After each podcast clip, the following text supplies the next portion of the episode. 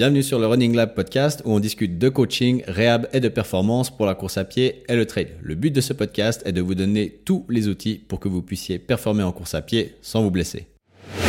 Un petit mot rapide, je fais aucune pub pour faire parler de ce podcast parce que je suis persuadé que le bouche à oreille, c'est le meilleur moyen de partager mon message et surtout de trouver les vraies personnes concernées. Alors si j'ai qu'une demande à vous faire, c'est de mettre votre meilleure note et votre meilleur commentaire à ce podcast si vous pensez qu'il le mérite. Ça vous prend qu'une minute, mais ça représente énormément pour moi. Et vous permettez par la même occasion à des tonnes de coureurs et coureuses autour de vous de découvrir ce contenu. Dans cet épisode, on va parler de la périostite du coureur. On va parler plus spécifiquement ici de la périostite tibiale qu'on va abréger SSTM. Dans cet épisode, on va faire la différence du coup entre la fracture de stress tibiale et la périostite tibiale. Vous verrez que c'est pas les mêmes blessures. Si vous voulez plus de détails sur la fracture de stress tibiale, vous pouvez regarder l'épisode de la semaine passée, donc l'épisode numéro 17, sauf erreur, euh, qui est bah, simplement celui qui précède à celui-là. Donc aujourd'hui, on s'attarde à la périostite tibiale.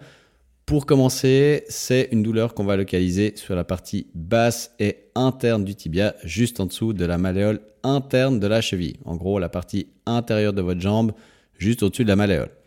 Contrairement à la douleur liée à une fracture de stress tibiale, celle de la périostite, elle est plus diffuse et fait généralement pas d'œdème associé. D'accord? Je vous avais dit la semaine passée que la fracture de stress tibiale, elle pouvait s'accompagner d'un œdème elle était surtout beaucoup plus localisée, beaucoup plus précise, alors qu'ici, pour la périostite, on a quelque chose de beaucoup plus diffus.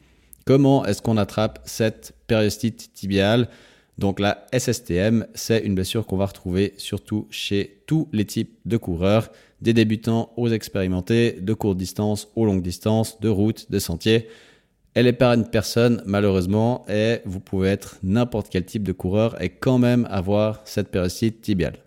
Elle apparaît en général après des entraînements où vous êtes venu solliciter de manière plus importante votre gestuelle de propulsion, c'est-à-dire dans des entraînements de vitesse, saut ou encore tout ce qui est montée de côte. D'accord? Donc c'est pour ça aussi que tout le monde peut être touché, que ce soit le coureur sur route ou le trailer, parce que ce sera surtout dans des phénomènes de propulsion. En dehors du facteur entraînement, c'est une pathologie qui peut se déclencher lors d'un changement de chaussure ou d'une modification de la technique de course. Ça aussi, petit aspect euh, de nouveau, on va dire, je pense plutôt minime par rapport à tout l'aspect entraînement, mais prenez bien en compte que les chaussures et une modification de la course, ça peut amener à ces périostites. Dans tout ce qui est euh, foulée et changement de la technique de course, ce sera quelqu'un qui va changer de foulée, que ce soit quelqu'un qui passe avant-pied en talon ou de talon à l'avant-pied de manière trop rapide et on peut avoir de nouveau ces euh, phénomènes de blessures qui peuvent arriver type pérostite si vous changez de foulée. Et on la retrouve en général chez les coureurs qui ont un impact du pied au sol qui est bruyant lorsqu'ils courent. Donc si vous faites beaucoup de bruit quand vous courez, que vous avez vraiment l'impression que ça tape au sol, vous êtes plus à risque de vous faire une pérostite tibiale. Ça, c'est des choses que vous pouvez changer en modifiant votre foulée. Dans l'idéal, faites-le euh, de, de part ou on va dire à travers une analyse de la course à pied que vous pouvez faire chez des professionnels de santé qualifiés en course à pied, évidemment. Les comportements d'impact au sol, c'est des choses que vous pouvez régler grâce à votre foulée. On en reparle un petit peu plus euh, dans la partie réhab, mais c'est des choses à prendre en compte. C'est donc une pathologie typiquement de surcharge où vous êtes venu ajouter un stress plus important que d'habitude sur vos structures, qui étaient évidemment pas assez fortes pour l'encaisser. Donc si on retient en deux mots comment la périostite ça arrive, c'est par un phénomène de surcharge, gros impact au sol qui peut arriver chez tout type de coureur et surtout dans des modalités où vous venez beaucoup travailler tout ce qui est vos modalités de propulsion, donc que ce soit dans la montée de côte, entraînement de vitesse, saut, etc. Maintenant, on va passer à la partie qui vous intéresse un petit peu plus, donc la partie réhab. Comment on se remet d'une pérostite tibiale Phase 1, phase aiguë, phase 2, phase d'adaptation et phase 3, phase de réathlétisation. Vous commencez à les connaître. On commence tout de suite avec la phase aiguë, donc qui est la phase inflammatoire qu'on va traîner de 24 à 72 heures c'est la phase où on va vouloir diminuer les symptômes, d'autant plus si les douleurs sont importantes. La première chose à faire, ce sera donc de diminuer les stresseurs qui vous aggravent les douleurs. Ici, on a parlé surtout d'impact au sol et de tout ce qui est propulsion. Pour le quotidien, Ça va surtout être les positions où vous allez venir vous mettre sur les pointes de pied ou si vous êtes avec les talons surélevés, type chaussures à talons. Donc optez pour des baskets si vous pouvez et marchez en déroulant bien le pied depuis le talon. Donc là, on va toujours éviter ce qui est mise en charge de vos structures d'extension, de propulsion. Donc déroulez bien le pas quand vous marchez et si vous avez l'habitude d'être plutôt sur des talons, essayez de mettre des baskets. Alors je sais que tous les métiers ne le permettent pas. Après, j'imagine qu'en 2024, vous pouvez mettre des baskets pour aller au job. Essayez en tout cas de régler déjà ces choses-là.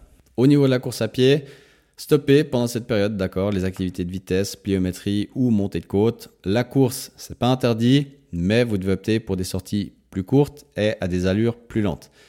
Évidemment qu'on va vouloir aussi en faire plus sur la semaine, donc le but ce sera d'abord d'augmenter le volume avant de refaire de l'intensité. Donc pour résumer, Beaucoup de sorties sur la semaine, en gros entre 4 à 6, très lentes, très courtes. Comme ça, vous faites du volume, mais vous ne surchargez pas vos structures. Au niveau de la foulée, passez temporairement vers une pose du pied au sol plutôt talon pour diminuer les comportements d'impact au sol. Quand je dis talon, je ne parle pas d'un talon qui réveille les voisins d'en dessous, mais d'un talon bien déroulé qui fait pas de bruit au sol lorsque vous courez. Donc un beau déroulé du pas, ça ne devrait pas faire de bruit au sol et si la course à pied est trop douloureuse pour l'instant, remplacez-la par des activités de transfert comme le vélo, la natation, mais des activités qui sont sans impact. Pour les exercices, comme c'est une pathologie qui survient lorsque vous avez augmenté de manière trop importante vos mécanismes de propulsion, vos mollets doivent sûrement se retrouver tendus. Donc dans cette phase, vous pouvez vous faire masser ou vous automasser déjà avec tout ce qui est par exemple foam roller ou balle de tennis, ou venir simplement stretcher vos mollets. Pour les modalités du stretching, vous allez pouvoir tenir au moins une minute dans la position de stretch. Deux minutes, ce serait quand même l'optimal, plusieurs fois par jour. Oui, le stretch, ça dure au moins une minute si vous voulez être efficace, avec vraiment un optimal autour des deux minutes. Donc si jusqu'à maintenant vous faisiez votre stretch en gros de 20 à 30 secondes, eh ben ça sert à rien, d'accord? Alors peut-être que vous sentez que ça vous a fait un petit peu de bien, mais si vous voulez vraiment avoir un impact sur vos structures, le stretch ça doit durer entre une à deux minutes. Et par rapport aux autres aspects euh, dans cette phase aiguë qu'on peut évoquer, on peut avoir un bandage de soutien type taping qui peut vous aider pour les activités exigeantes, pour la pathologie et qui va venir diminuer le stress sur le périoste. Le périoste qui est en gros la couche euh, protectrice autour de votre os. Mais attention, cette modalité ne doit pas être utilisée ensuite pour du long terme. Ça veut dire quoi? Ça veut dire que vous pouvez vous faire taper. On a un bandage, on va dire, spécial périostite. De nouveau, c'est à voir avec votre physiothérapeute, médecin du sport. Mais toutes ces choses, type taping, bandage, euh, gardez en tête que ça doit être pour du court terme et que à la longue, vous devez pouvoir les enlever. Donc ne devenez pas fan de votre taping. Un petit mot rapide, si vous aimez le contenu de ces podcasts mais que vous préférez les formats plus courts, vous pouvez me suivre sur mes pages Instagram et TikTok. C'est aussi sur ces plateformes que vous pouvez plus facilement me contacter si vous avez des questions ou des propositions. Et si vous voulez rien rater de mes prochains épisodes ou autres nouveautés, vous pouvez vous abonner à la newsletter qui sort chaque semaine le mercredi. Ça c'était pour la phase 1. Maintenant, dans la phase 2, on va progressivement recharger les tissus lésés pour les rendre plus tolérants. Au quotidien, ça peut être par exemple de remonter les escaliers en se mettant sur l'avant-pied plutôt qu'à plat. Ça fait une toute petite différence, mais déjà juste avec euh, cet aspect-là, vous allez pouvoir recharger gentiment vos structures.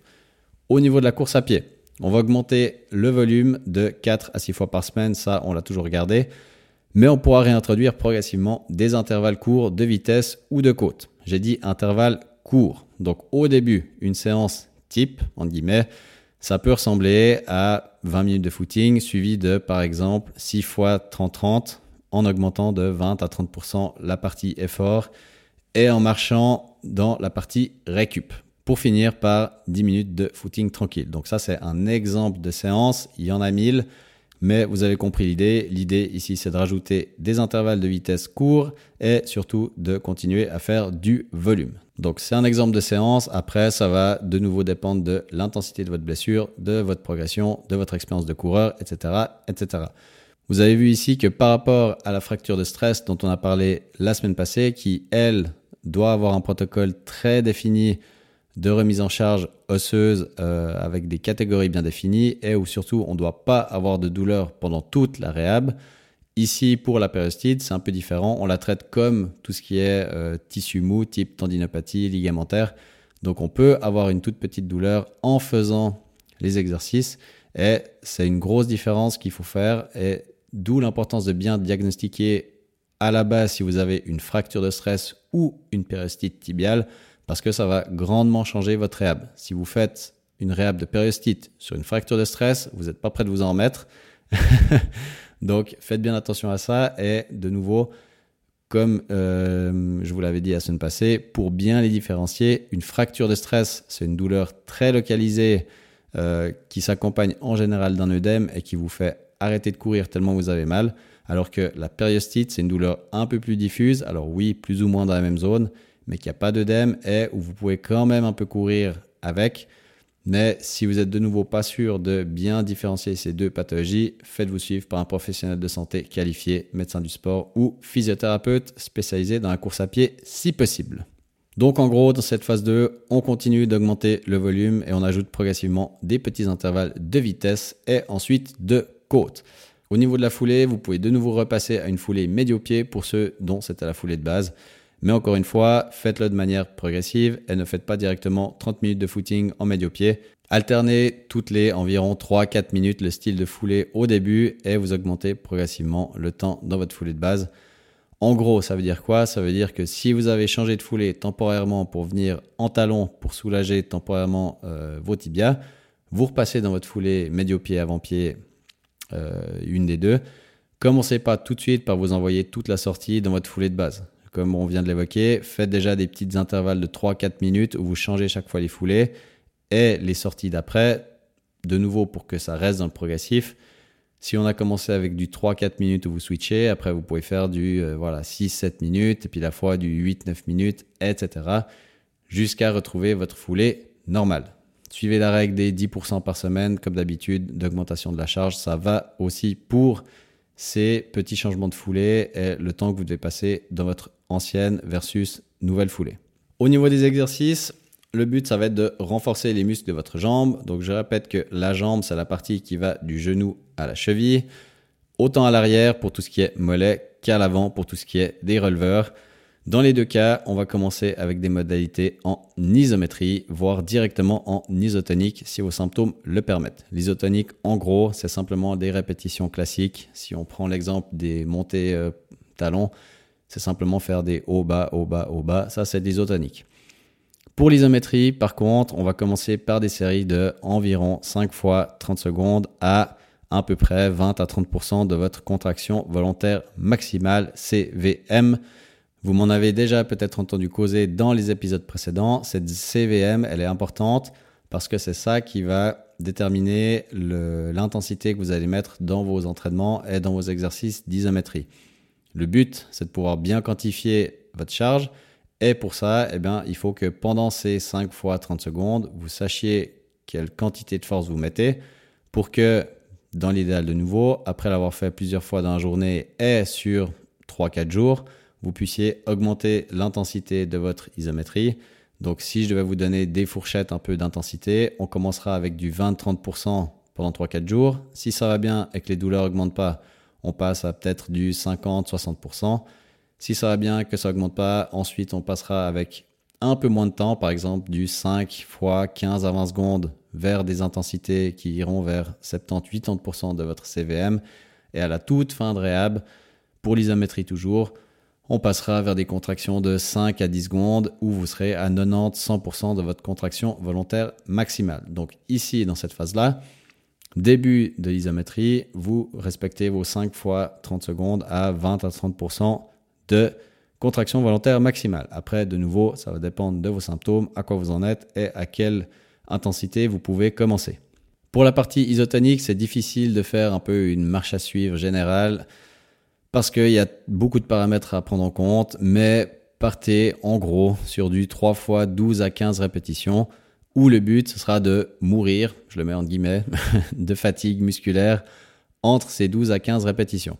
On évoluera ensuite sur des charges plus lourdes euh, que le poids du corps dans des séries plus intenses. Je vous mets mourir entre 12 et 15 répétitions, ça veut dire quoi? Ça veut dire que l'idée Et de nouveau, il faudra que vous fassiez la différence entre deux douleurs. La douleur, euh, ce que j'appelle du mal, donc de votre périostite, et la douleur de l'effort musculaire. Ce que j'aimerais ici, c'est que la douleur de l'effort musculaire, ou ça, vous pouvez y aller euh, non-stop, les yeux fermés, euh, no pain, no gain si vous voulez, ça doit vous faire fatiguer justement entre ces 12 à 15 répétitions. Et si le poids du corps, c'est trop facile et que vous plafonnez à 15 répétitions, et eh bien là, vous allez commencer à ajouter de la charge. À l'inverse, si vous avez encore trop de douleurs à cause de votre périostite et que c'est des douleurs qui dépassent les 3, 4 sur 10, eh bien, on va pas ajouter de charge pour l'instant. La règle numéro 1 dans tous ces exercices et dans toute votre réhab, c'est quand même que vos douleurs, elles dépassent pas les 4 sur 10. Donc ça veut dire une gêne pendant l'exercice qui vous empêche pas de bien faire l'exercice. Et surtout avec une douleur qui augmente pas après et où le lendemain, vous pouvez toujours vous dire que vous auriez pu refaire la même séance. Si c'est pas le cas, c'est que c'était trop. Si le lendemain, vous pouvez vous dire je peux me faire la même séance que hier, c'est que vous êtes dans le juste. Donc, de nouveau, pour ces trois fois 12 à 15 répétitions, visez une charge qui vous fera mourir dans ces eaux-là. Et si le poids de corps c'est trop léger, eh bien vous ajoutez de la charge. Ensuite, pour la phase numéro 3, phase de réathlétisation, ce sera simplement une progression de la phase d'adaptation où on va simplement continuer à progresser dans les contraintes, dans les charges. Pour la course à pied, on augmente déjà la longueur des sorties et on continue le travail d'intensité, vitesse et on réintroduit sérieusement tout ce qui est dénivelé et saut. Vous avez vu la progression. On commence par des tout petits intervalles courts de vitesse et progressivement, eh ben, on continue à mettre du volume, on continue à mettre de l'intensité et ensuite on va vers les choses les plus stressantes pour vos structures, donc tout ce qui est dénivelé, saut. Si je devais faire ça sur une sorte de liste des priorités pour bien gérer sa reprise, on la ferait comme ça. En gros, vous commencez par réintroduire des intervalles longs à vitesse modérée, donc voire même vitesse lente. Ensuite, Étape numéro 2, des intervalles courts à vitesse élevée. Étape numéro 3, les montées. Et étape numéro 4, on finit par tout ce qui est saut et pliométrie. D'accord? Ça vous donne comme ça un peu une espèce de marche à suivre pour faire les choses dans le bon ordre et surtout pour pas griller les étapes. Au niveau des exercices, là aussi, on va simplement progresser par rapport à ce qu'on a fait dans la phase 2. En deux mots, on va continuer à augmenter la charge et on va venir travailler plus spécifiquement en fonction de vos objectifs, que ce soit santé, performance, que ce soit de la route, du terrain, etc. Et pour tous les aspects de la réhab, on va toujours respecter les principes de spécificité et de surcharge progressive.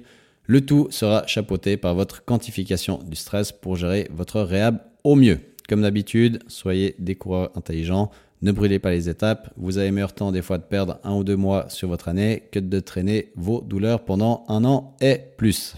Et si vous comprenez ces principes, vous pouvez les appliquer à quasiment n'importe quelle blessure en course à pied et les intégrer dans vos entraînements pour progresser. D'accord? Donc ces principes de quantification du stress et surcharge progressive, on en parle beaucoup pour tout ce qui est réhab et revenir de blessure, mais vous pouvez très bien les utiliser pour progresser en course à pied. Tout ce qui est l'augmentation des 10% de la charge par semaine, ça vaut pour progresser. Donc, c'est pas simplement de la réhab, c'est aussi pour que vous puissiez vous améliorer en course à pied. Et pour finir, comme pour chaque blessure, vous allez me demander, oui, mais combien de temps ça dure et en combien de temps je m'en remets?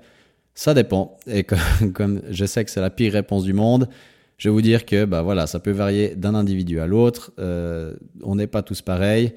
Et puis, suivant si ça a été vite pris en charge ou non, eh bien, si on la dépiste rapidement et qu'on applique directement ces principes, eh bien, vous pouvez potentiellement vous en mettre en une à deux semaines.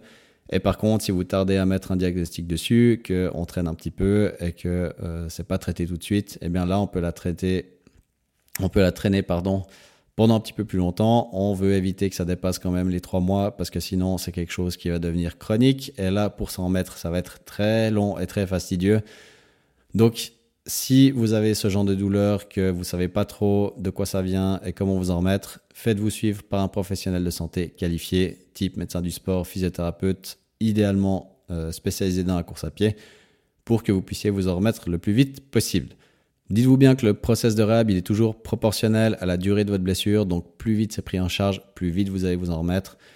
C'est logique, mais euh, soyez des coureurs intelligents. Attendez pas euh, de traîner vos douleurs pendant deux mois pour potentiellement aller regarder s'il y a quelque chose de un peu plus important que juste une petite douleur. Pour finir sur cette pérostite tibiale, vous avez vu que c'est une blessure qui se remet bien avec un traitement conservateur. Il suffit juste de bien suivre les étapes de la réhab. Faites bien attention à ne pas la confondre avec la fracture de stress tibiale. Comme je l'ai évoqué dans cet épisode, il y a deux, trois éléments sur lesquels vous devez être attentif pour savoir de quel côté vous vous trouvez. Parce que du coup, la réhab sera pas la même si vous avez une fracture de stress ou une périostite tibiale. Et puis, pour optimiser votre guérison, faites appel à un professionnel du sport et de la santé qualifié en course à pied et il saura, dans l'idéal, vous conseiller quelque chose de sur mesure pour vous pour que vous puissiez vous en remettre le plus vite possible. Voilà pour cet épisode sur la périostite tibiale. J'espère qu'il vous a plu et moi je vous dis à la semaine prochaine pour un prochain épisode.